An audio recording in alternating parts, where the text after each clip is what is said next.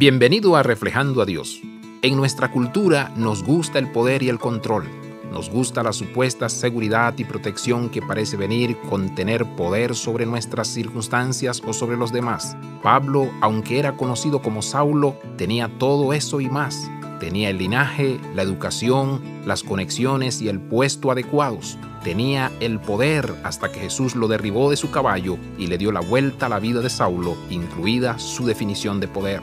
La cultura de Pablo no era tan diferente a la nuestra. La noción de que el poder podía estar alineado con la obediencia, el sufrimiento y la muerte era tan extraña entonces como lo es para nosotros. Sin embargo, el poder de la resurrección es solo eso, para llegar a ser como Jesús en su muerte. De alguna manera seremos resucitados como Él. Es un concepto extraño, de verdad, pertenece a otro reino. El poder del reino es el poder de la resurrección que soporta la cruz y resucita a una nueva vida.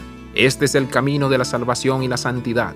Debe convertirse en nuestro camino. Si eso va a suceder, nosotros también debemos renunciar a nuestra dependencia de las formas del imperio de usar y abusar del poder. Nosotros también debemos abrazar el camino al revés de la cruz. Solo entonces podremos alcanzar la resurrección. Abraza la vida de santidad. Visita reflejandoadios.com.